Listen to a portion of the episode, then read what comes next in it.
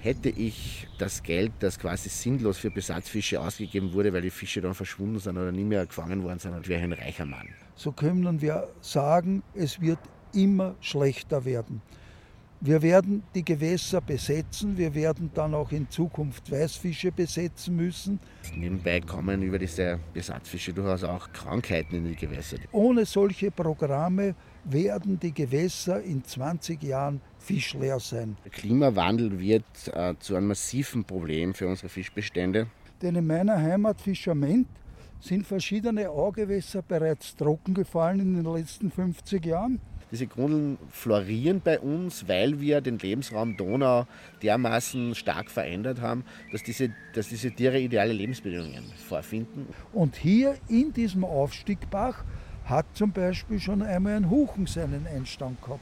Salmoniden werden in Österreich auch in 20 Jahren noch Gewässer haben, die passen von, von den Lebensbedingungen. Der Fisch mit zwei Meter, zweieinhalb Meter kann da ohne weiteres durchwandern. Bachforelle ist, ein, ist eine Fischart, die kaltes Wasser braucht, die Temperaturen über 20 Grad äh, sehr schlecht aushält. Alle Aufstiegbäche sind eine Krücke. Je wärmer die Donau wird, desto produktiver wird sie dann auch sein. Und heute haben wir solche Kormoranbestände, die schwerste Schäden an den Fischbeständen und vor allem an der Fischzucht machen. Auch für Fischarten wie ein Zander oder ein Hecht sind äh, etwas äh, erhöhte Temperaturen nicht nachteilig, sondern eher von Vorteil. Der Kormoran wurde entgegen jede Vernunft über alle Maßen geschützt. Also ich glaube nicht, dass die Salmonidenbestände ganz grundsätzlich massiv zurückgehen. Und das, was sich beim Kormoran entwickelt hat, dasselbe in Blitzblau, wird beim Gänsesäger jetzt gefördert. Man hört in Ungarn, dass sogenannte Schlangenköpfe gefangen werden. Schlangenköpfe in unseren Gewässern? Klingt bedrohlich und damit sind wir schon mitten im Thema. Willkommen bei einer neuen Folge von Fisch Ahoy. Mein Name ist Stefan Tesch, ich bin der Gründer der Medienmarke Fisch Ahoy und damit Herausgeber dieses Podcasts. In dieser Folge widmen wir uns der großen Frage, war früher alles besser? Wie geht es den Gewässern heute und wie werden wir morgen angeln können? Wir alle kennen die Erzählungen von meist älteren Anglern, die sagen, ja früher war alles besser. Aber ist heute wirklich alles schlechter? Die Antwort vorab, ja und nein. Denn die Gewässer sind zwar verbauter als früher und die Fischbestände schrumpfen vielerorts, aber gleichzeitig bringen Renaturierungen und sinnvolle Besatzmaßnahmen einen ganz neuen Drive. Und jede Generation misst mit einem anderen Maß und Meinungen über Zustand und Entwicklung von Gewässern sind höchst unterschiedlich. Noch kurz Werbung in eigener Sache. In diesem Jahr haben wir den Fischer Trend Report zum zweiten Mal herausgegeben. Unser Jahrbuch für alle Angler entwickelt sich zum Leitmedium in der Szene. Heuer erstmals in einer separaten Österreich- und Deutschland-Edition um 9 Euro erhältlich. Mehr dazu auf unserer Webseite fischahoy.at. So, und jetzt springen wir ins Wasser bzw. ins Thema Wasser und Fischbestände. Ich habe früher den, den Gefrierschrank voll gehabt, auch mit Weißfischen. Und Freunde sind zu uns gekommen, dass meine Frau die zubereitet. Meine Frau hat die ganz fein eingeschnitten, dass die Gabelgräten zerschnitten waren. Und das war, waren Köstlichkeiten. Na, ich könnte heute keine Freunde mehr mit Weißfischen äh, bewirten. Denn wenn ich einmal einen fange, na dann esse man selbst, aber wenn ich das ganze Jahr fischen gehe und ich fange ein Örtel, dann ist das viel. Die Fische, die ich heute fange, sind besetzte Fische, Karpfen, Hechte und Forellen. Das ist Helmut Belanjetz, Präsident des österreichischen Kuratoriums für Fischerei und Gewässerschutz, kurz ÖKF. Er angelt seit gut einem Dreivierteljahrhundert und engagiert sich leidenschaftlich für eine bessere Zukunft am und im Wasser. Der Rückgang der Fischbestände, besonders in Fließgewässern, steht außer Zweifel. Doch unser zweiter Gesprächspartner blickt gar nicht so negativ in die Zukunft. Günter Unfer, Wissenschaftler am Institut für Hydrobiologie und Gewässermanagement an der BOKU, der Uni für Bodenkultur in Wien ich habe ein bisschen Hoffnung eigentlich, was das anbelangt. Wir haben unsere Gewässer äh, reguliert, wir haben Kraftwerke errichtet äh, und haben die Gewässer massiv verändert.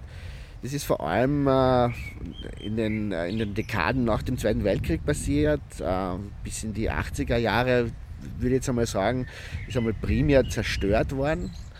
Ähm, seit den frühen 90er Jahren beginnen wir, die Schäden wieder auszumerzen, das heißt, wir beginnen zu revitalisieren oder haben begonnen zu revitalisieren.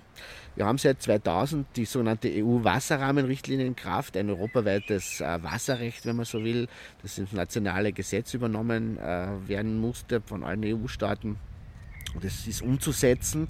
Und diese Wasserrahmenrichtlinie fordert, dass äh, die Gewässer in einen guten ökologischen Zustand zu führen sind.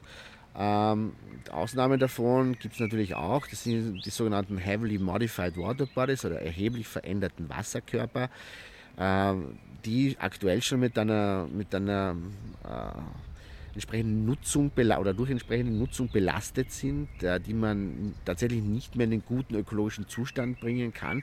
Aber auch dort sind Verbesserungen angezeigt, durch ein sogenanntes gutes ökologisches Potenzial herzustellen oder zu erreichen. Das heißt, wir äh, bemühen uns aktuell, ähm, die Gewässer wieder zu sanieren, die Schäden äh, dieser vergangenen Jahrzehnte äh, auszumerzen. Wir haben in den letzten Jahren, ähm, vor allem was die Durchgängigkeit der, der, Gewässer anbelangt, schon sehr viel umgesetzt. Es wurden Fischaufstiege errichtet, ähm, vor allem von der Donau aufwärts beginnend äh, wurden äh, Gewässer wieder äh, durchgängig gemacht. Äh, da hat man schon viele Erfolge äh, erzielt. Ähm, die Sanierung der Morphologie, also der Gestalt der Gewässer, ist, äh, noch, steht noch an in vielen Bereichen. Wir müssen Gewässer strukturell wieder verbessern. Wir müssen eben zum Beispiel diese harten Regulierungen rückbauen. Wir müssen Flüsse aufweiten.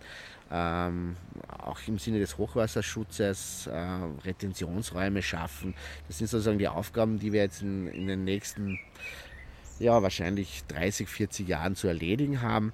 Das heißt, äh, wir, verbessern, wir sind dabei, unsere Gewässer zu verbessern. Ja. Ähm, das spricht dafür, dass eigentlich äh, es mit den Fischbeständen zum Teil zumindest wieder aufwärts gehen sollte. Na gut, aber so wie früher wird es wohl nimmer, wie uns Helmut Belani jetzt vor Augen führt. Ähm, in der Donau kamen fünf Großstörarten vor. Das waren Fische mit der Länge einer Ziele, sieben Meter, maximal neun Meter lang. Die größten Hausen, die in der Donau gefangen wurden, waren über 2000, nachweislich bei uns über 2000 Kilo schwer. Muss man sich vorstellen, ein Fisch mit zwei Tonnen. Diese Fische wurden mit Harpunen gestochen, mit dem sogenannten Gera. Und in den Furten bei Normalwasserstand konnte man durchgehen. Bei Heimburg war eine Furt zum Beispiel, wo die Ochsenwagen die Donau bei Normalwasserstand durchquert haben.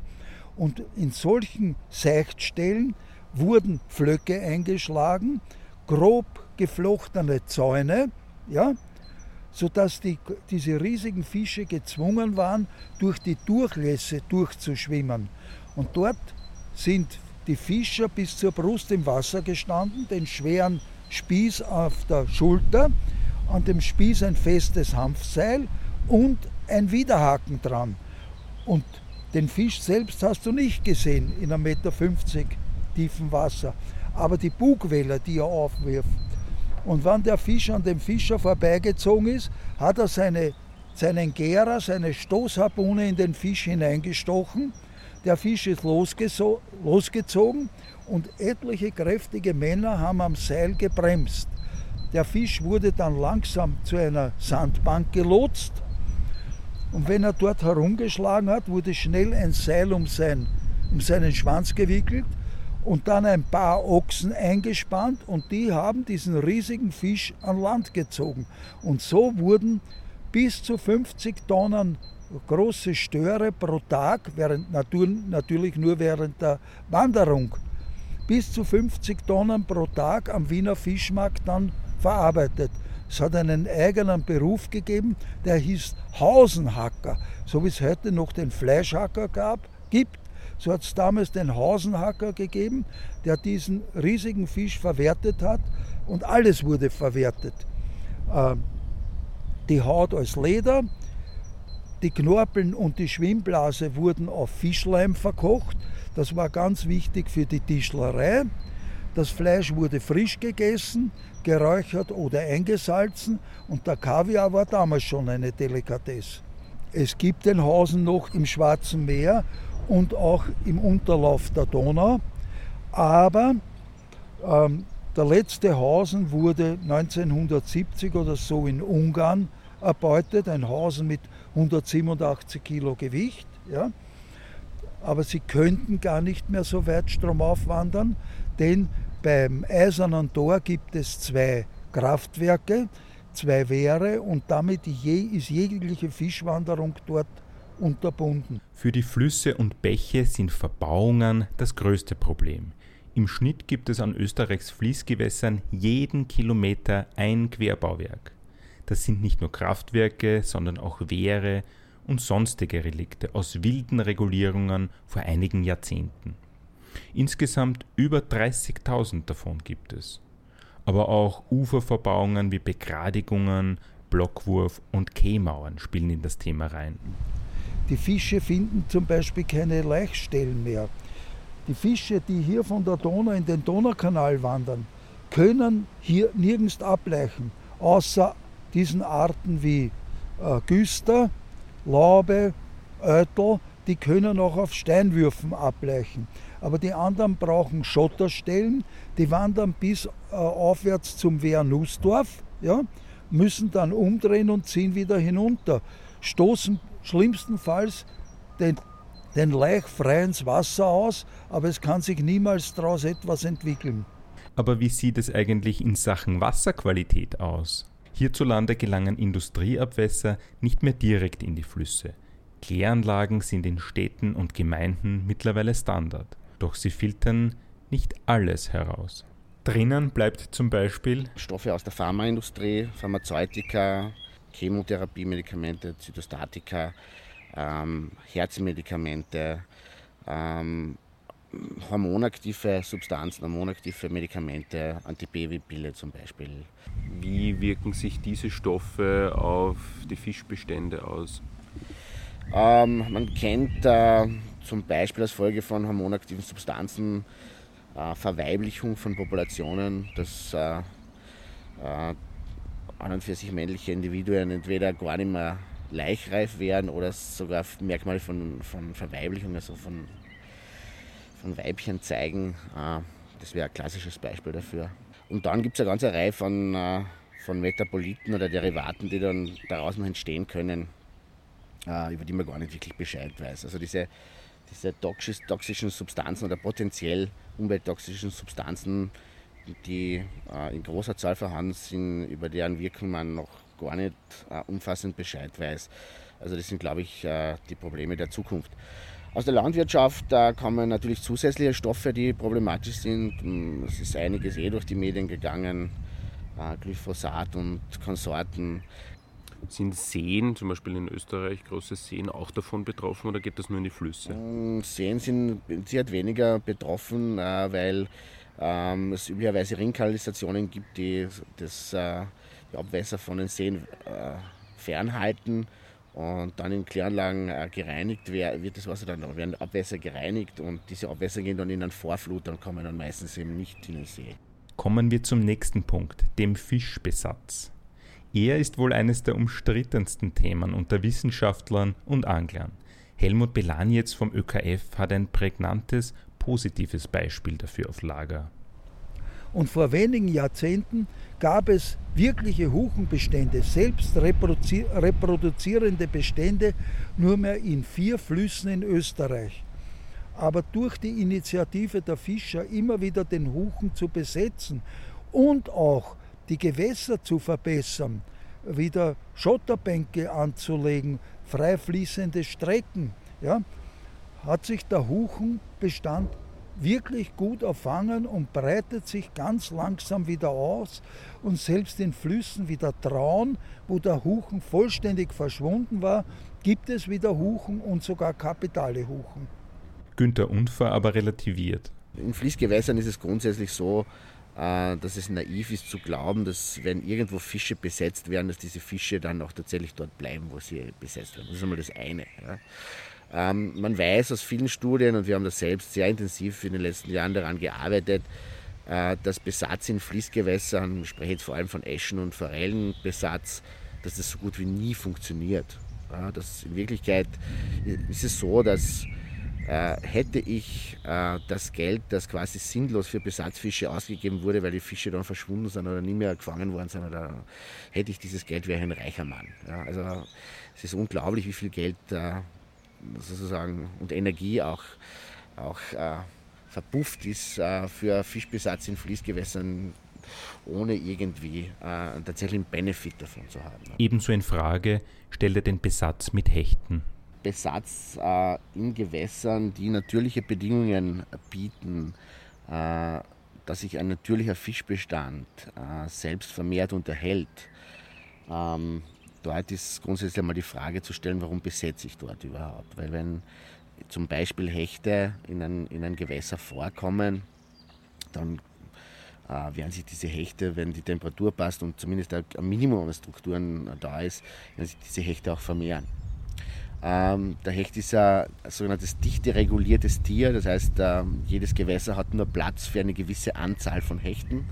Wenn dann zu viele drinnen sind, äh, fressen sich die Hechte gegenseitig äh, und man kann äh, Gewässer nicht zu einem erhöhten äh, Hechtbestand zwingen. Ja, man kann dann äh, über die, über die Ernte der Hechte sozusagen regulierend eingreifen, wenn man so will. Ja, wenn man große Hechte entnimmt, ist Platz, dass neue Hechte nachrücken. Ja.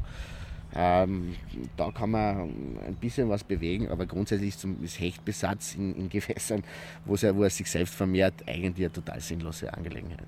Besatz durch Menschenhand kann man auf einer noch viel höheren Ebene sehen. Eigentlich ist das, das Ganze aus meiner Sicht, geht es schon sehr in Richtung äh, einer gesellschaftspolitischen Thematik. Ja. Wir haben äh, begrenzte Anzahl von Gewässern zur Verfügung in Österreich. Ähm, diese Gewässer sind entweder Fließgewässer oder stehende Gewässer. Ähm, die Gewässerqualität, jetzt, ich meine jetzt die Lebensraumqualität, nicht die Wasserqualität, sondern die Qualität dieser Gewässer ist sehr unterschiedlich. Äh, vor allem bei den Fließgewässern sind ähm, so gut wie alle größeren Gewässer auf fast allen Abschnitten massiv anthropogen verändert, also durch menschliche Eingriffe verändert. Entsprechend der, der Lebensraumqualität ähm, gibt es dann die sogenannte Carrying Capacity, das ist die maximale Zahl an Fischen, die ein Lebensraum beherbergen kann. Wenn man jetzt die Gewässerqualität verändert, indem man beispielsweise Staustufen errichtet oder Gewässer begradigt oder was auch immer, reduziert man diese Carrying Capacity, also diese maximale Tragfähigkeit und es werden entsprechend weniger Fische sozusagen dort natürlicherweise leben können. Ja? Das ist einmal die Grundregel. Wenn man jetzt äh, diese Gewässer befischt, dann muss man natürlich äh, entsprechend dieser Tragfähigkeit äh, diese Gewässer belasten oder darf man diese Gewässer nur mit einer gewissen äh, Anzahl an Lizenzen oder Entnahme äh, belasten. An, ansonsten äh, gibt es Gewässer ähm, nicht die Menge her, die sich viele Fischer oft vorstellen, dass sie ernten können. Ja. Ähm, dann wird unter Umständen zu viel äh, abgeschöpft und geerntet und die klassische Reaktion darauf ist dann eben Fischbesatz. Immer weniger natürliche Fließstrecken limitieren also den maximalen natürlichen Fischbestand. Gleichzeitig wächst die Zahl an Fischern. Und deswegen ist aus meiner Sicht der wahrscheinlich einzige Weg der, dass man diese, äh, diese größere Zahl an Fischern doch dann auch entsprechend lenkt. Ja. Ähm, eine Möglichkeit, diese Leute zu befriedigen, nachdem die natürlichen Gewässer nicht mehr so viel hergeben und nicht mehr so viel Ertrag abwerfen, äh, ist die Errichtung von, von Angelteichen, ähm, dass man entweder Seen oder Angelteiche dann natürlich auch mit einem entsprechenden Besatz bewirtschaftet, damit diese Leute Fische fangen können und diese Fische mit nach Hause nehmen äh, können und diese Fische essen können. Ähm, das heißt, diese, diese Angelteiche werden aus meiner Sicht in, in, Zukunft mehr und mehr Bedeutung gewinnen. Dort hat der Besatzfisch natürlich dann auch einen Sinn. Ja? Also man äh, gibt ihn rein äh, er wächst unter Umständen oder man gibt ihn schon fangfähig rein und, und, und äh, hat dann sozusagen die Möglichkeit, diesen, diesen Fisch den äh, Lizenznehmern anzubieten und die können ihn dann fangen und können ihn dann entnehmen und essen. Dort ist Fischbesatz relativ unkritisch zu sehen.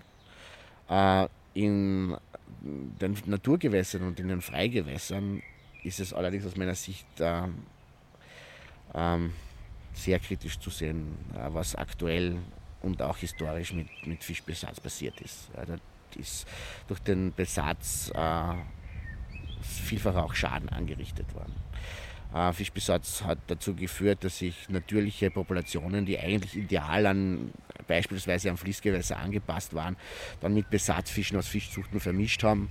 Ähm, das führt dann zu einer sogenannten Outbreeding Depression, das heißt eine äh, Depression durch Auszucht. Man hat zwar den Genpool erweitert und hat eigentlich gesagt, okay, wir haben das Blut aufgefrischt und haben äh, den, den Genpool sozusagen vergrößert dadurch, aber gleichzeitig sind genau auf die Art und Weise dann auch diese lokalen Anpassungen äh, verloren gegangen, die grundsätzlich Populationen fit machen, in einem gewissen Gewässer zu überleben. Und äh, man hat äh, durch einen gut gemeinten Besatz vielfach Bestände auch auf diese Art und Weise geschwächt in Wirklichkeit. Ja.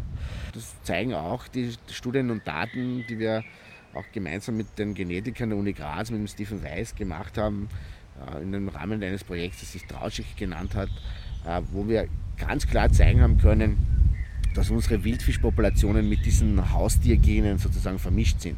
Das heißt, ein Teil dieser Fische wird vielleicht äh, überleben bis in den Herbst, dann werden die Bachforellen, diese Besatzfische leichen, dann werden diese, diese besetzten, domestizierten Fische unter Umständen auch das eine oder andere Ei befruchten oder selbst das eine oder andere Ei legen.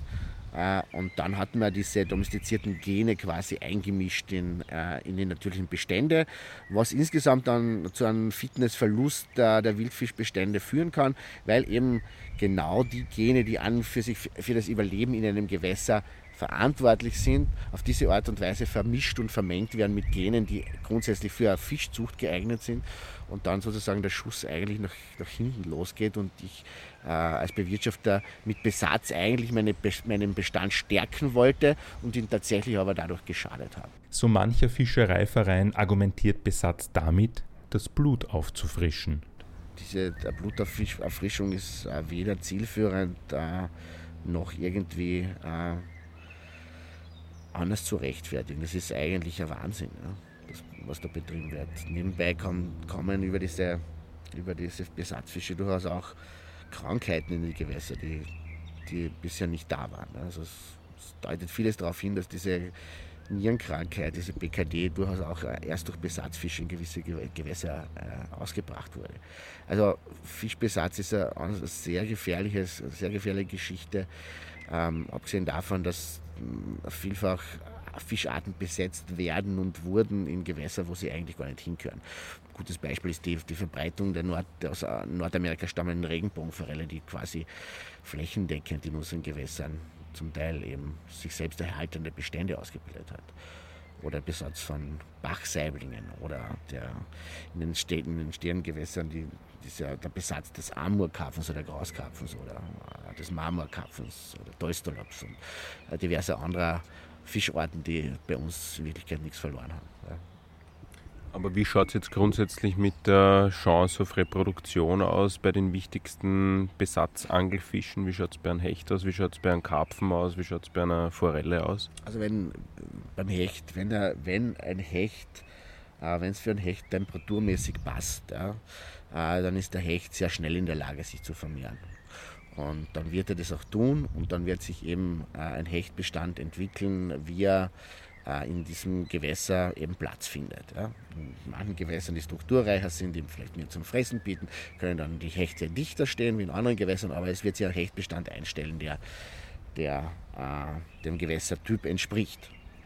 Ähm, beim Karpfen ist es so, dass in einem stehenden Gewässer, wo es Hechte gibt, ähm, es für den Karpfen sehr schwer ist, ähm, nicht sich zu vermehren. Das macht er grundsätzlich ja leicht ab. Er entwickelt auch äh, Jungfische, aber diese, diese Larven und diese Jungfische werden einmal grundsätzlich von allen anderen Fischen, die in diesem Teich sind, äh, auch sehr gerne gefressen. Auch das nette Rotauge wird eine Karpfenlarve vertilgen, wenn es die Möglichkeit dazu hat. So, dann kommt da durch diesen Fraßdruck durch andere Arten äh, kommt schon einmal ein sehr geringer Anteil von Karpfen über das erste Jahr.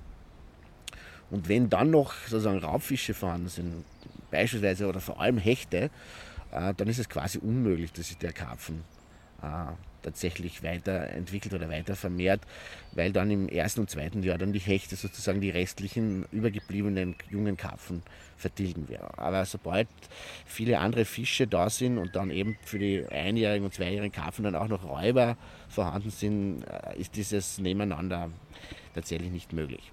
Das heißt, äh, wenn man Karpfen haben will und diese äh, den, zum Beispiel einen Angelteich eben äh, den Fischern Karpfen zur Verfügung stellen will, dann wird es nicht, äh, nicht anders gehen, als dass man eine gewisse Zahl von, von Karpfen einsetzt, wobei da es eigentlich zu sagen ist, ja so groß wie nötig und nicht so klein wie möglich zu besetzen. Das heißt, man setzt dort beispielsweise zwei, dreijährige Karpfen ein in einer gewissen Anzahl äh, und die werden dann florieren dort, werden fressen, werden wachsen.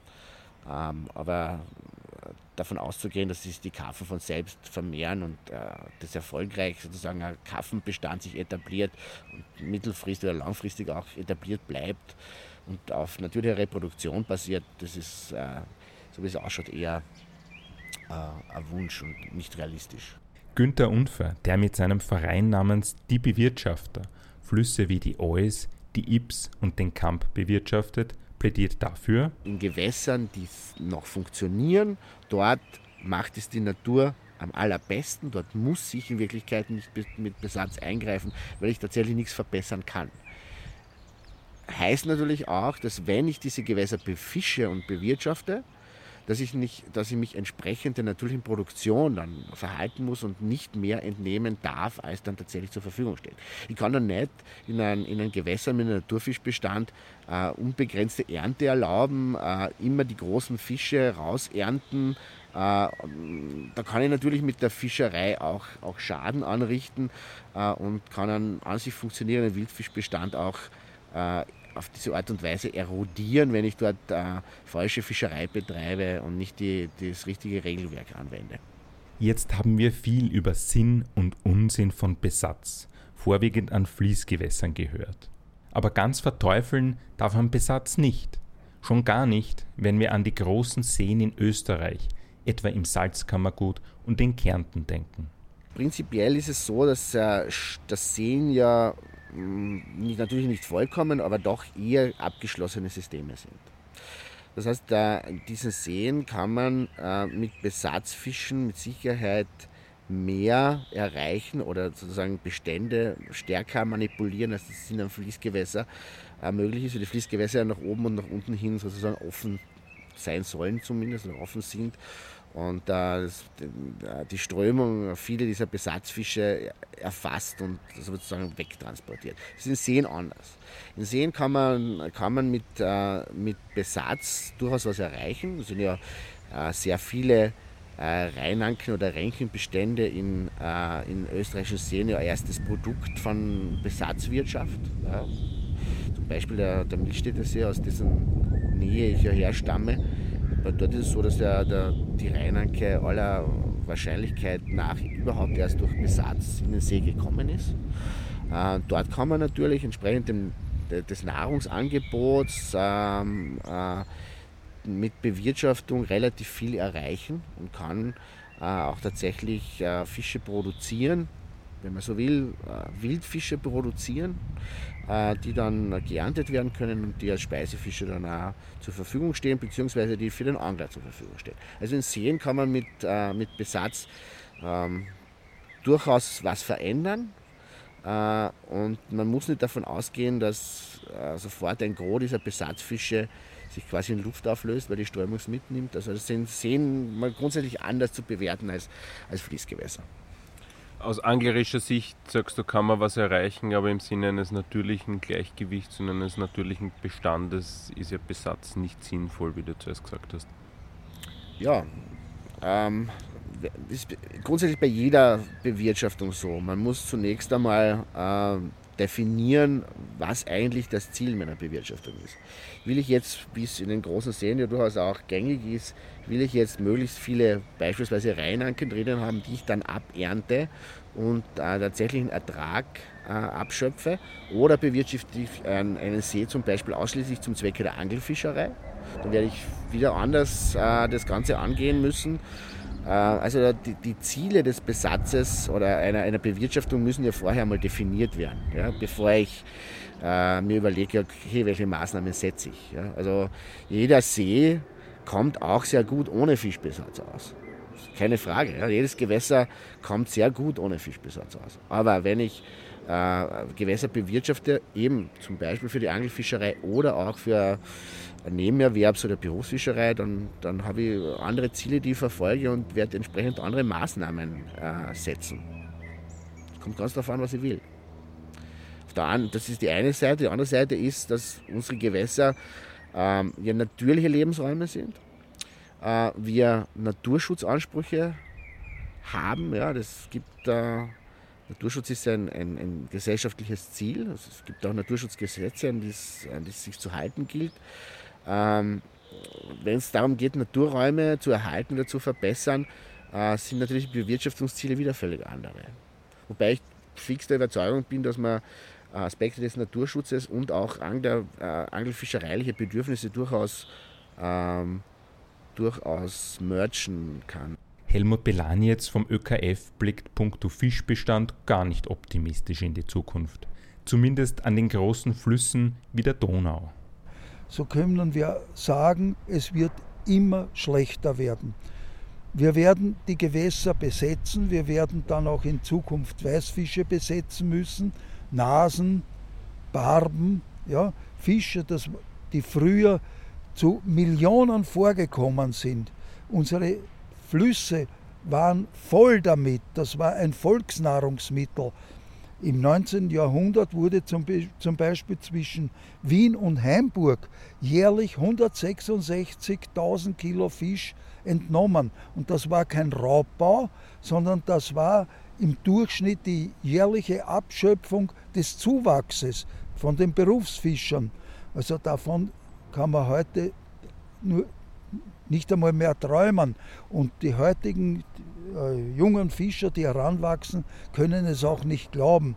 Mancherorts ist es um die Nase nicht gut bestellt. Von Wien nach Osten bis Hamburg haben wir den Nationalpark Donauauen. Man sollte glauben, im Nationalpark ist die Welt noch in Ordnung. Im Nationalpark Donauauen hat der Nationalpark, die Bundesforste und der örtliche Fischereiverein in Fischerment ein Nasenschutzprogramm ausgearbeitet.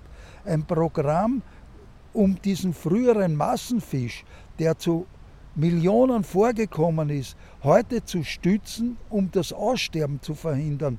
Und wenn man das weiter fortspinnt, ohne solche Programme werden die Gewässer in 20 Jahren fischleer sein. Äh, und das darf nicht eintreten. Schutzprogramme sind jedenfalls notwendig. Gleichzeitig fungiert Besatz aber als Rettungsanker vor dem Aus. Wir haben ungefähr 90 Fischarten in Österreich. Und sich selbst erhalten können nur mehr vier oder fünf. Und alle anderen Arten werden gestützt und sind in vielen Gewässern auch schon verschwunden. Äh, die Laube stützt sich noch, das Eutel, ähm, die Plense oder der Güster, wie er heißt. Ja? Also es sind vier oder fünf Arten, die sich noch in den Stauräumen fortpflanzen können, die sich in den, meisten, in den meisten Gewässern noch fortpflanzen können. Aber alle anderen werden besetzt. Gerade der Hecht wird laufend besetzt. Wenn die Gewässer in das Umfeld passt, kann sich der Hecht tadellos fortpflanzen. Kraftwerke sind dafür verantwortlich, dass an Flüssen die Wasserstände unnatürlich schwanken. Krautleicher wie der Hecht leiden darunter, denn sie können sich nur mehr schwer fortpflanzen. Wechseln wir das Thema und kommen zum Klimawandel. Nicht nur die Luft, sondern auch die Durchschnitts- sowie Höchsttemperaturen unter Wasser steigen. Günter Unfer dazu. Der Klimawandel wird äh, zu einem massiven Problem für unsere Fischbestände. Natürlich nicht für alle Fische, aber vor allem äh, Fische, die auf äh, kühle Temperaturen angewiesen sind, für die wird es zusehends problematisch. Äh, wir sehen ähm, das bei der Bachforelle sehr, sehr deutlich schon. Ähm, die Bachforelle ist eine, ist eine Fischart, die kaltes Wasser braucht, die Temperaturen über 20 Grad äh, sehr schlecht aushält. Äh, vor allem die Gewässer in den niederen und mittleren Lagen werden vor allem im Sommer immer wärmer. Ähm, und das führt dazu, dass die Bachforelle zunehmend aus, äh, aus vielen Gewässern, vor allem in den mittleren Lagen, verschwinden wird zukünftig. Das hat ja sehr stark damit zu tun, dass äh, im Zusammenhang mit dem Klimawandel auch so mancher Krankheitserreger oder so mancher Parasit äh, besser wächst äh, und damit äh, Krankheitsprobleme zunehmen. Für die Bachforelle ist das konkret äh, eine Nierenkrankheit namens BKD, die aktuell sehr, sehr bedrohlich für manche Gewässer manche Bachforellenbeständen in diesen, äh, in diesen Gewässern ist. Und das ist ein klarer Zusammenhang mit dem, mit dem Klimawandel. Je wärmer es wird, desto stärker florieren diese Parasiten und desto stärker wird es zu Ausbrüchen dieser Krankheit kommen.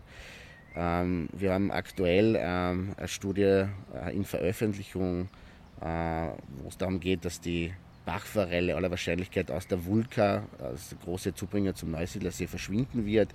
Äh, wir sehen dort an einem Pegel, der, seit langer Zeit aufzeichnet, dass ähm, seit dem Jahr 2000 es zu einer durchschnittlichen Erwärmung von ungefähr 2 Grad im Sommer kommt. Also diese Temperaturenstieg um, um, zwei Grad äh, bedeutet, dass dann gewisse Schwellenwerte äh, überschritten werden und äh, das dramatisch für die, für die äh, Bauforellenbestände ausgehen wird und schaut ganz danach aus, als ob die Bauforelle dort gerade jetzt sozusagen verschwinden wird. Ja.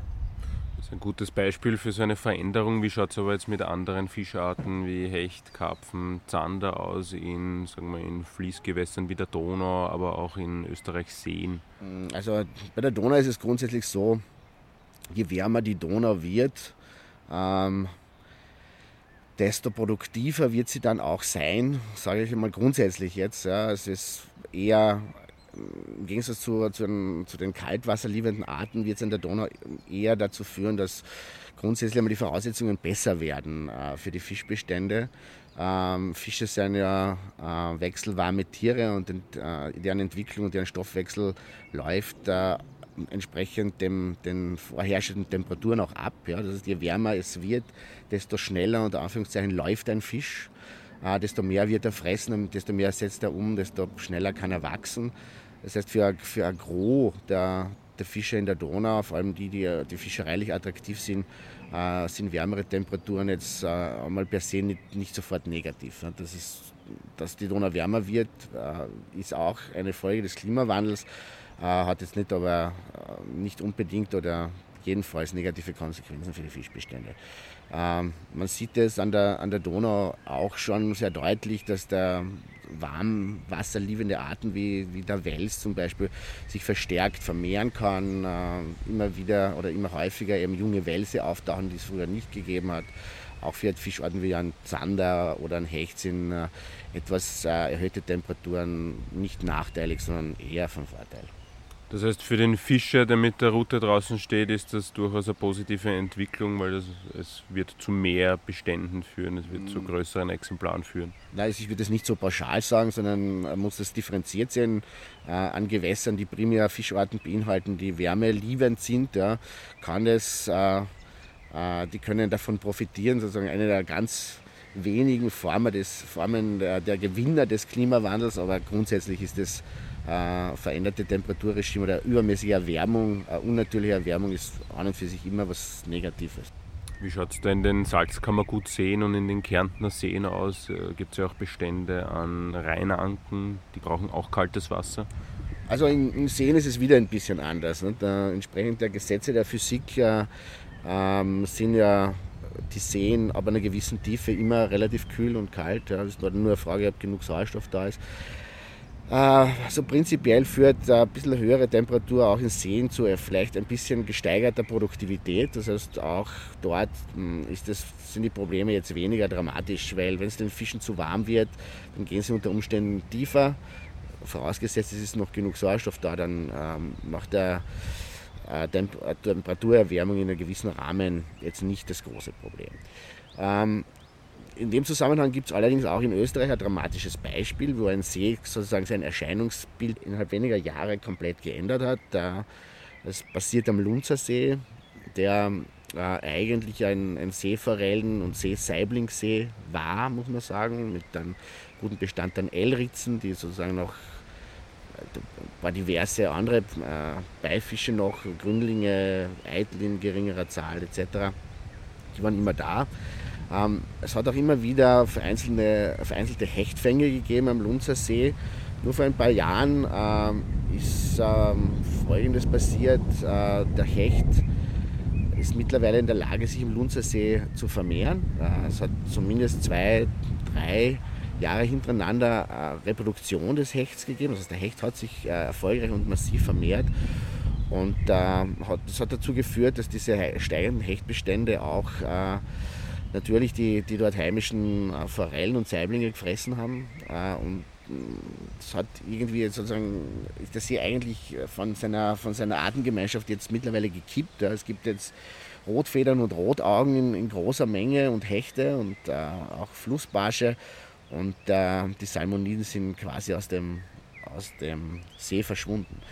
Äh, was dazu geführt hat, ist nicht ganz klar. Äh, sehr wahrscheinlich ist es so, dass äh, eine gewisse Temperaturerhöhung zur Laichzeit des Hechtes oder zur Zeit der Frühentwicklung des Hechtes dazu geführt hat, dass die Hechte sich dann erfolgreich vermehren mittlerweile und ähm, dichte Hechtbestände und Salmoniden vertragen sich nicht wahnsinnig gut. Ähm, der Hecht ist, wenn man so will, ein Feinspitz und wenn er die Möglichkeit hat, dann frisst er zuerst die Forelle, bevor er irgendein anderes Schuppentier nimmt. Ja. Absolut nachvollziehbar, machen ja. wir auch so, oder? Aber ich glaube, es ist jetzt nicht nur der Lunzer See, sondern ich war ja am Wolfgangsee, die haben auch ein sogenanntes Hechtproblem. Ich glaube auch der Weißensee äh, ist das eher die Fischereisicht, die sagen, wir wollen weniger Hechte haben, oder ist das wirklich das Gleichgewicht schon äh, aus dem Ruder gelaufen? Na, es ist bestimmt, da kommt ein sogenanntes Gleichgewicht äh, irgendwie aus dem Ruder, wobei äh, so ein Gleichgewicht ist auch immer eine sehr menschliche Vorstellung. Ja? Also Gleichgewicht ja, aber Gleichgewicht hat meistens auch eine, eine dynamische Komponente. Äh, gewisse Veränderung gehört auch durchaus dazu. Wobei du das Beispiel Weißensee gebracht hast, der, am, am Weißensee ist der Hecht ja natürlich gar nicht zu Hause. Der Hecht ist ja erst in den, ich glaube, 60er Jahren äh, späten 60er Jahren durch, durch den Menschen ausgesetzt worden dort. Und äh, wenn man sozusagen äh, manipuliert Ökosysteme mit Besatz, was ja sehr, sehr äh, gängige Praxis ist, dann führt das halt dann auch dazu, dass äh, das aus dem Ruder gerät. Nicht? Und, und der, der Hecht hat am Weißensee ganz hervorragende Bedingungen, um sich zu vermehren. Es ist auch nicht so, dass der Hecht in den letzten Jahren wahnsinnig stärker geworden wäre. Er ist in Wirklichkeit schon seit äh, 20 Jahren massiv da und hat natürlich auch entsprechende Konsequenzen gehabt. Ja. Das ganze Besatzthema am Weißen See, man hat auch den Zander dort ausgesetzt, man hat versucht, das sozusagen äh, für die Fischerei zu attraktivieren äh, durch den Besatz von diesen Arten. In Wirklichkeit ist natürlich der Schuss dann nach hinten losgegangen. Ähm, es hat sich äh, vor allem für die Seeforelle ganz dramatisch ausgewirkt. Die Seeforelle ist quasi ausgestorben im Weißensee, wird durch Besatzmaßnahmen aufrechterhalten. Aber das sind eben so, so Arten, die nicht zusammen sein können, äh, auf engem Raum zumindest nicht. Ja, dann äh, führt es das dazu, dass die äh, Seeforelle mehr oder weniger verschwunden ist aus dem Weißensee, während der Hecht halt floriert. Ja, aber das ist ja äh, ein menschengemachtes Problem, das hat das mit, mit dem Klimawandel an sich gar nichts zu tun all diese Entwicklungen, wenn man wieder 10 bis 20 Jahre in die Zukunft schaut, könnte man sagen, die Salmonidenbestände werden da massiv zurückgehen. Der Hecht, Zander und sonstige Raubfische werden sich da noch weiter verbreiten. Also ich glaube nicht, dass die Salmonidenbestände ganz grundsätzlich massiv zurückgehen werden. Die Salmonidenbestände, und da gibt es auch hervorragende Modelle bereits, äh, wenn man die, die Klimaszenarien sozusagen unterstellt, und das in die Zukunft prognostiziert, dann sieht man, dass die, äh, dass die Salmoniden eben aus den Gewässern, die quasi Temperaturgrenzen überschreiten, äh, verschwinden werden oder zurückgehen werden. Ja, das sind eben Gewässer, die über längere Zeiträume Temperaturen größer 18, größer 20 Grad aufweisen. Dort werden, äh, wird, werden die Salmoninbestände zurückgehen. Äh, in anderen Gewässern, die aktuell noch vielleicht ein bisschen kalt sind, dass Forellen gutes Wachstum zeigen, kann sein, dass es eben sogar größere Bestände geben wird, weil äh, dort die, die Temperatur, wenn sie dann so um 13, 15 Grad ist, was ideale Temperaturen sind für die Ernährung der, der, der Forelle, ähm, dass es eben in gewissen Gewässern sogar hm, bessere Voraussetzungen gibt, was die Temperatur zumindest anbelangt. Ähm, Problematisch äh, sind andere äh, Einflüsse, die wir eben zum Teil noch sehr schwer abschätzen können. Das sind eben das schon angesprochene Parasitenthema. Ähm, das sind äh, auch virale und bakterielle Probleme, die heutzutage noch nicht abschätzbar sind. Äh, eben die Probleme im Zusammenhang mit diesen umwelttoxischen Substanzen, die wir noch nicht abschätzen können. Also ganz allgemein, glaube ich, äh, verbesten wir unsere Welt mehr und mehr und von dem her ähm, ist die Prognose für die Zukunft natürlich nicht rosig insgesamt. Ja. Aber ähm, man muss immer aufpassen mit dem, mit dem Pauschalieren. Aber ja, also Salmoniden werden in Österreich auch in 20 Jahren noch Gewässer haben, die passen von, von den Lebensbedingungen. Das ist keine Frage, ob es nicht andere Probleme dann gibt, die das überlagern, diesen Temperaturfaktor, wird man sehen. Ja. Und aus den Gewässern, wo sie temperaturbedingt abwandern, werden da andere Arten nachrücken und welche könnten das sein? Ja, ganz grundsätzlich ähm, wird es schon so sein. Es werden auch ähm, sich die Arten einstellen, äh, entsprechend dem Temperaturregime. Das heißt, äh, dort, wo jetzt vielleicht noch Eschen sind, werden später mal Barben und Nasen sein. Ähm, sozusagen ist ein, ein Verschieben der Fischregionen. Ne? Das geht ja von der Forellenregion los zur Eschenregion, zur Barbenregion, zur Praxenregion, dass sich die Regionen quasi in Richtung Oberlauf äh, verschieben. Das wird der Fall sein. Also ähm, man sieht es auch an, an, an, einigen Gewässern schon, dass man dort, wo ehemals Eschen waren, jetzt die Eschen vielleicht nicht mehr fängt, weil es doch zu warm ist mittlerweile dort und äh, dafür eben dann verstärkt Barm und, und Nasen wiederkommen. Ja. Ähm, ist jetzt vom kulinarischen her natürlich dann ein Rückschritt, wenn man so will, aber äh, vom fischereilichen kann es durchaus auch interessant sein. Und, äh, mit den äh, wärmeliebenderen äh, Zypriniden wie die Nasen und Barben kommen dann unter Umständen eben dann der Hecht, der, der Zander und der Wels weiter flussauf und sind fischereilich auch interessant. Zypreniden sind generell so die am besten angepassten Fische für Zukunftsszenarien oder liege ich da falsch? Na, Zypreniden haben an und für sich schon, an, was die Temperatur anbelangt, einen, einen relativ breiten Range, sehr oft. Ja. Äh, wenn es ihnen zu kalt wird, können sie dann, äh, haben sie dann Probleme, sich zu vermehren. Also Karpfen wird nicht, ähm, für einen Karpfen wird es nicht möglich sein, sich in einem Gewässer zu reproduzieren, das tatsächlich kaum über 10 Grad warm wird. Das ist schon klar. Leben kann er da trotzdem. Uh, umgekehrt ist es eben für einen Kaltwasserfisch wie, wie, für Forelle problematischer. Die kann in warmen Temperaturen tatsächlich gar nicht leben. Also vermehren sowieso nicht und, und auch nicht leben. Also es geht sozusagen in die, in die Richtung, in die Richtung uh, der Temperaturpräferenz der Zypriniden und daher werden die in Zukunft sicher bessere Chancen haben als die Salmoniden. Wenn es wärmer es wird, desto schwieriger wird es für, für die Salmoniden werden. Ja. Bald werden wir also in Gebirgsbächen mit der Fliegenroute auf Karpfen fischen. Nein, ganz so dramatisch ist die Situation auch wieder nicht. Aber fest steht, die eher kühlen und spritzigen Fischregionen, also die Forellen- und Eschenregion, wandern durch den Klimawandel immer höher hinauf. Sprich, sie ziehen sich in höhere Gefilde zurück. Ganz und gar nicht zurückziehen sich die sogenannten invasiven Arten auch Alien Species genannt. Das sind jene Fischarten, die nicht heimisch sind, aber in rauen Mengen vorkommen und damit sogar heimische Arten verdrängen. Prominentes Beispiel im Donauraum ist die angeblich über Frachtschiffe eingeschleppte Schwarzmundgrundel. Auch wenn die Grundel uns Anglern oft auf die Nerven geht, so sind wir eigentlich an diesem Phänomen selbst schuld, wie uns Günter Unfer erzählt. Das heißt, wir haben diese, dafür gesorgt, dass diese Fische zu uns kommen zum einen und zum anderen haben wir dafür gesorgt, dass diese Fische ideale Lebensbedingungen vorfinden. In der natürlichen Donau ähm, ist es ja so, dass die Ufer in keinem Fall mit Blockwurf befestigt sind. Also teilweise gibt es natürliche äh, Strecken oder Abschnitte der Donau, wo Felsen sozusagen ansteht, aber dieser, dieser Blockwurf, der überall errichtet worden ist, in den Stauräumen vor allem, aber auch in den anderen regulierten Abschnitten der Donau, wo Blockwurfhabitate äh, am Ufer gang und gäbe sind, dort finden diese, diese höhlenbewohnenden äh, Grundeln ideale Lebensbedingungen vor. Ja. Wenn man sich ein Naturenufer an der Wachau anschaut und, und dort äh, ein Schotterbankufer äh, untersucht, dann kommt man darauf, dass dort kaum diese Grundeln vorhanden sind. Also diese, diese Grundeln florieren bei uns, weil wir den Lebensraum Donau dermaßen stark verändert haben, dass diese, dass diese Tiere ideale Lebensbedingungen vorfinden und deswegen ähm, äh, sind die in, haben sich die in, den letzten Jahren in großen Dichten dort entwickelt und äh, leben halt äh, sehr gut in der durch den Menschen veränderten Donau.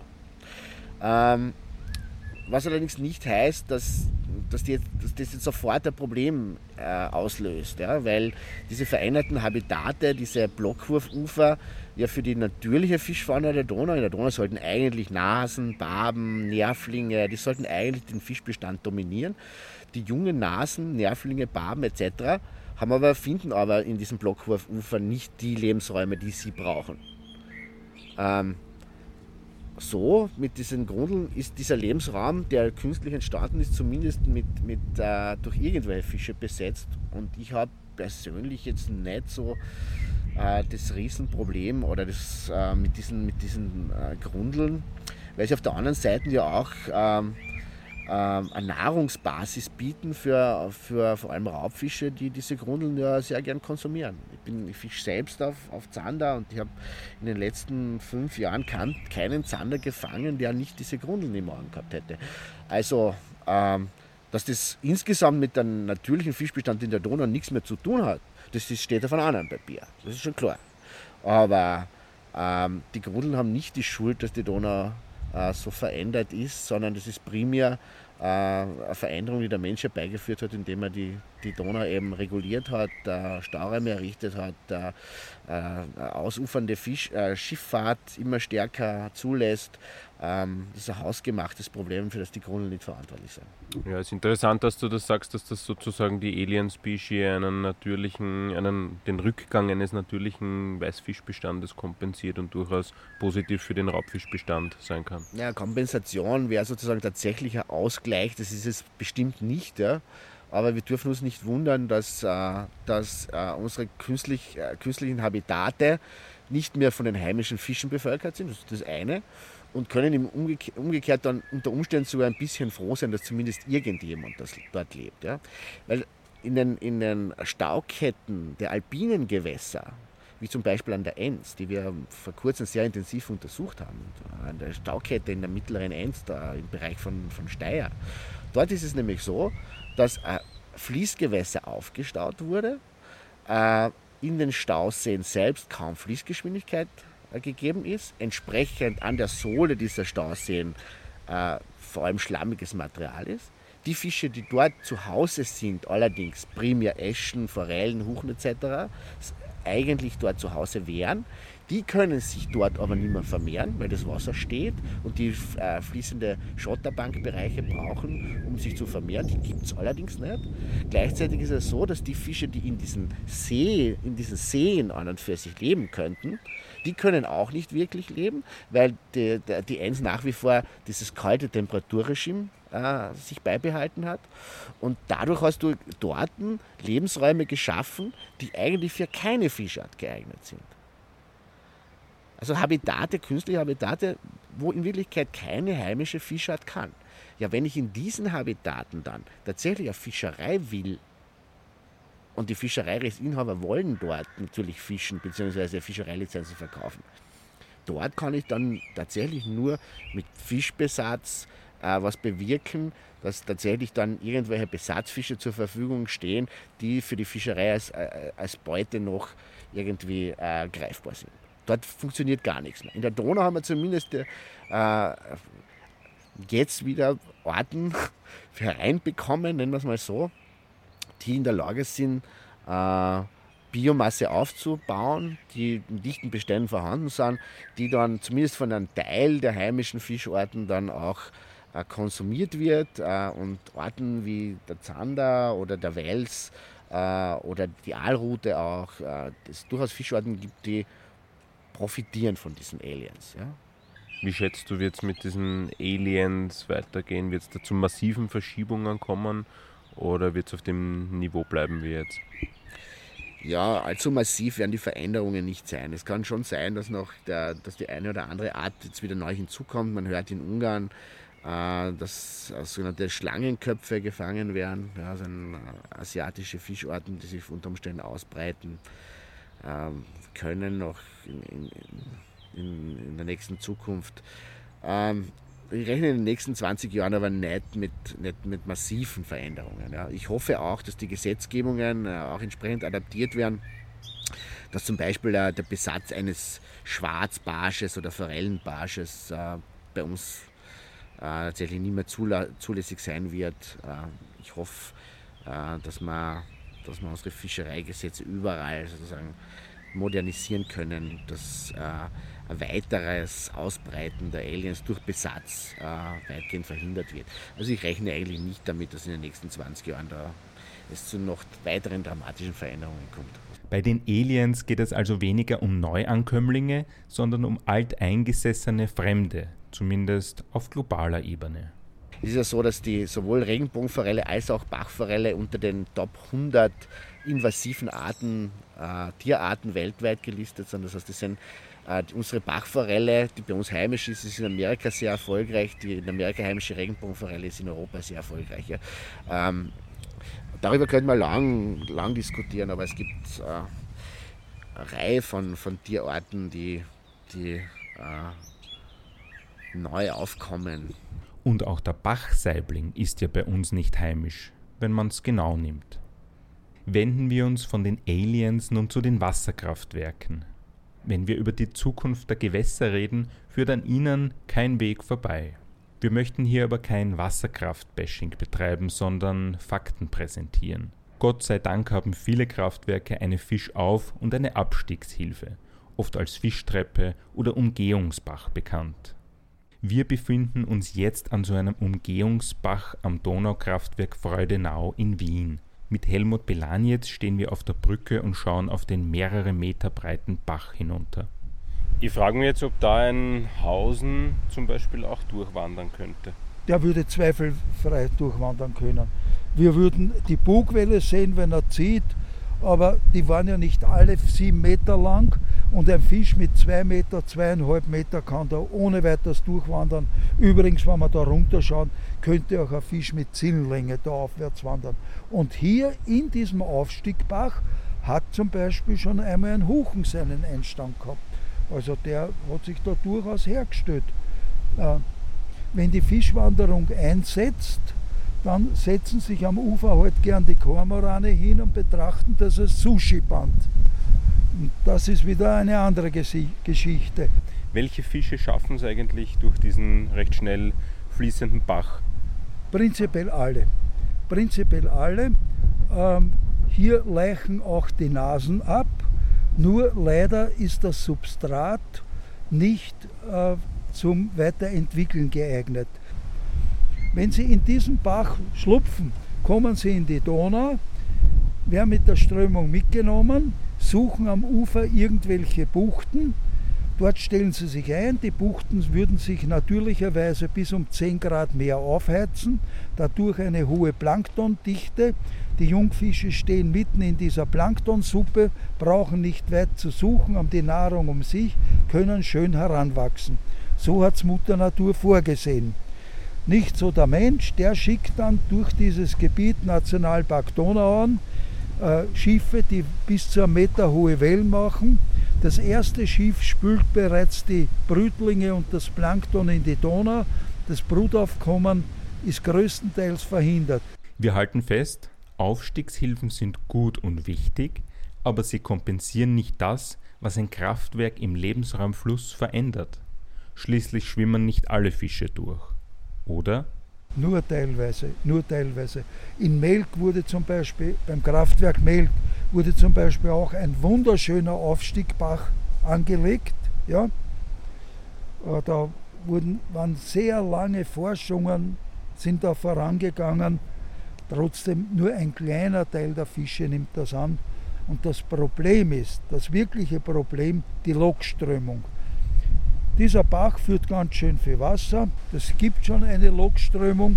Die Donau selbst hat aber 2000 Kubikmeter in der Sekunde. Und kommt aus den Turbinen heraus und diese Lokströmung wird unweigerlich von den Fischen angenommen, nur sie können da nicht rein. Also Alle Aufstiegbäche sind eine Krücke. Und das ist so, wie wenn jemand ein Bein amputiert ist und kriegt zwei Krücken. Er kann damit herumhüpfen, aber er wird nie wieder so beweglich sein wie vorher. Hinzu kommt, dass 90 Prozent der insgesamt 4000 Kleinwasserkraftwerke in Österreich keine Fischaufstiegshilfe haben. Zurück zum Kraftwerk Freudenau, wo wir gerade stehen. So ein Donaukraftwerk hat noch ganz andere Auswirkungen. Von den Kraftwerken wird auch der Sedimentstrom, der Schotterstrom am Grund zurückgehalten.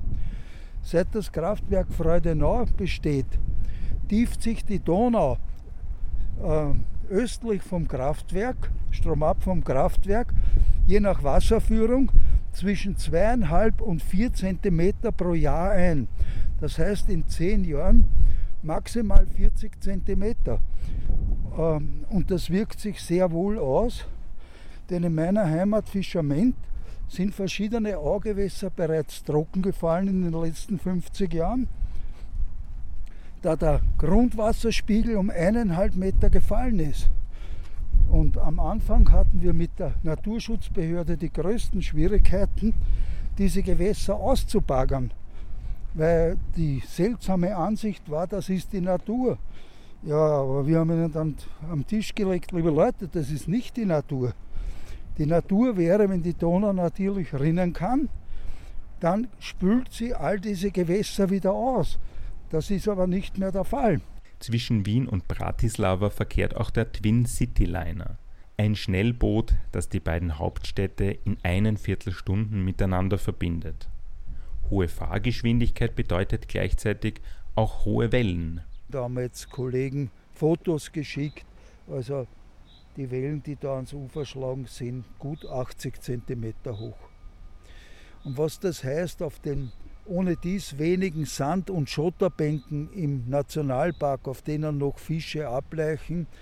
Äh, der Laich wird von den Schottersteinen gespült, wird in die Donau gespült, die Jungfische werden in die Strömung gespült oder ans Ufer geworfen. Auf jeden Fall einmal am Tag wäre schon schlimm, aber das mehrfach am Tag heißt absolute Vernichtung äh, der des Leichaufkommens der Kiesleicher. Vom flinken Bootstaxi kommen wir nun zum letzten großen Bereich rund um die Zukunft der Gewässer. Fischotter, Kormoran, Reiher und Gänsesäger sind unter den Fischern und Bewirtschaftern stark emotional aufgeladene Themen.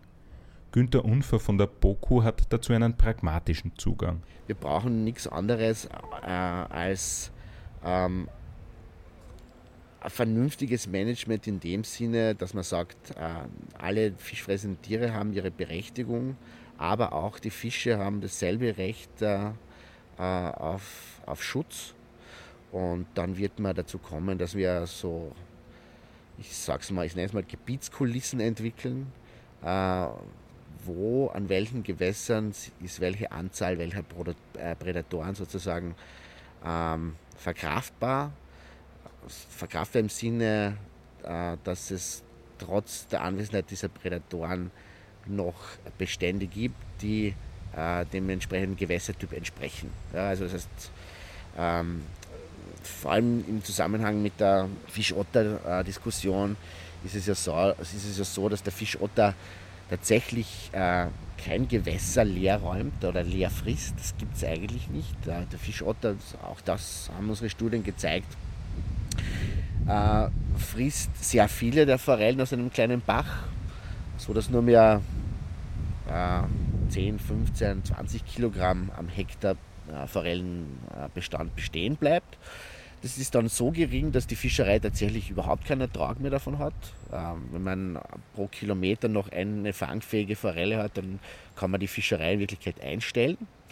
Äh, trotzdem hat der Fischotter den, den, Bestand nicht restlos vernichtet. Das ist auch, wäre auch untypisch für eine klassische Räuber-Beute-Beziehung. Äh, wäre das widersinnig, wenn der, der Räuber seine Beute vollkommen vernichten würde. Das, das macht der Fischotter nicht. Aber es geht natürlich auch nicht, äh, dass äh, von der, der Anführungszeichen Naturschutzseite, ich selbst bezeichne mich natürlich auch als Naturschützer, aber dass von, äh, von Fischotterschützern äh, behauptet wird, diese 10 bis 15 Kilo am Hektar sind eh genug. an Forellen, wenn man weiß, dass uh, dieses Gewässer ähm, eigentlich die Kapazität hätte für eine, ich sage jetzt einmal, eine Biomasse von 100 Kilo am Hektar, dann ist 10 Prozent davon aus meiner Sicht auch nicht okay. Da muss man ähm, tatsächlich für einen Ausgleich sorgen, man muss einen Kompromiss finden, man muss sagen, okay, in einem Gewässer, das eben entsprechend äh, Fischbestände sich ausbilden können, die dem Gewässer entsprechen, der Produktivität des Gewässers entsprechen. Und da äh, muss man Kompromiss, Kompromisse finden und tatsächlich äh, wahrscheinlich die Prädatoren auch äh, regulieren. Ja. Also vernünftig miteinander diskutieren. Äh, ich glaube, beide Seiten müssen Verständnis äh, für den anderen entwickeln. Müssen, es muss allen Seiten, also allen klar sein, dass Kormoran, Fischotter und Konsorten Teil unserer, unserer Natur sind. Es muss aber auch von, von Seiten des Naturschutzes akzeptiert werden, dass die Fische auch das Anrecht haben, geschützt zu werden Belanietz vom ÖKF sieht den Ursprung des Kormoran-Problems weit in der Vergangenheit und natürlich von Menschen gemacht. Er hat äh, Ideen von den Naturschützern gegeben, den zum Flaggschiff zu erheben. Und der Kormoran wurde entgegen jede Vernunft über alle Maßen geschützt. Von den 30.000 Vögeln europaweit sind wir heute auf 2,2 Millionen. Das sind höhere Bestände als in der vorindustriellen Zeit. Warum heute ähm, mehr als das Doppelte? Damals hat es noch jede Menge natürliche Feinde gegeben. Und damit waren die Kormorane ähm, in einem natürlichen Gleichgewicht. Heute haben sie kein natürliches Gleichgewicht. Der Mensch müsste natürlich eingreifen, so wie er bei Rot- und Schwarzwild äh, regulierend eingreift. Das wird als völlig falsch verstandener Naturschutz äh, behindert. Und heute haben wir solche Kormoranbestände, die schwerste Schäden an den Fischbeständen und vor allem an der Fischzucht machen. Und das, was sich beim Kormoran entwickelt hat, dasselbe in Blitzblau wird beim Gänsesäger jetzt gefördert. So werden sogar Brutkästen für den Gänsesäger aufgestellt. Ein Gänsesäger ist eine ganz große Gefährdung.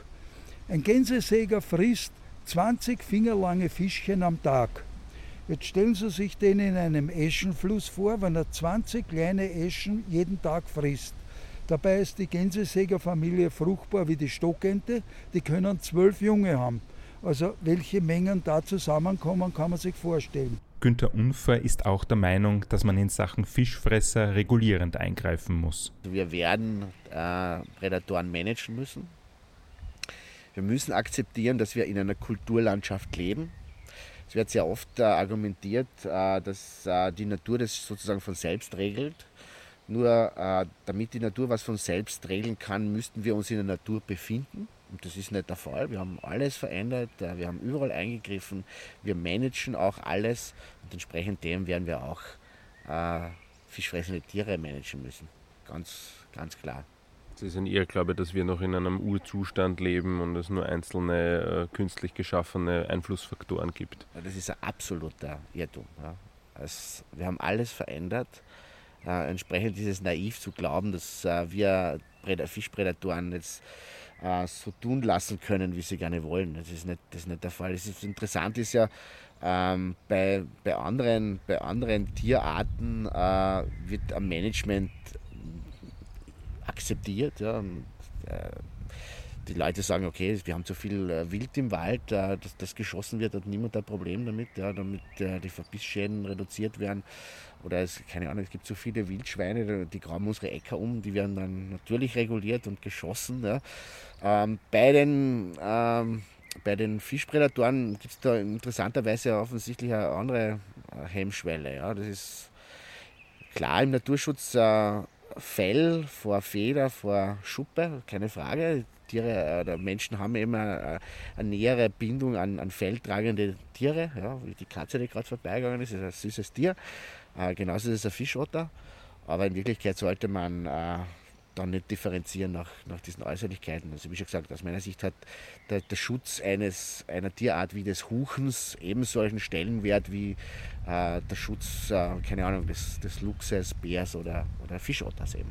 Das Aussehen der Fische können wir nicht ändern.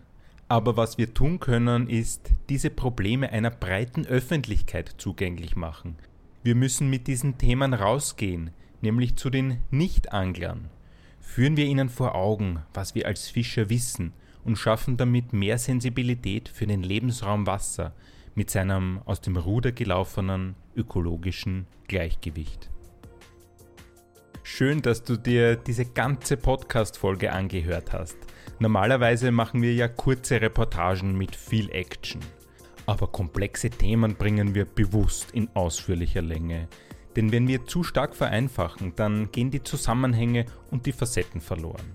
Wir wollen damit auch ein kleines Nachschlagewerk, Verzeihung, Nachhörwerk schaffen. Apropos Nachschlagen. 150 Seiten beste Infos rund um Ausrüstung, Gewässer und Szene findest du im Fischer Trend Report. Mehr dazu unter fischerheu.at. Schöne Grüße aus dem Fisch Ahoi Studio und alles Gute für eure nächste Saison. Euer Stefan.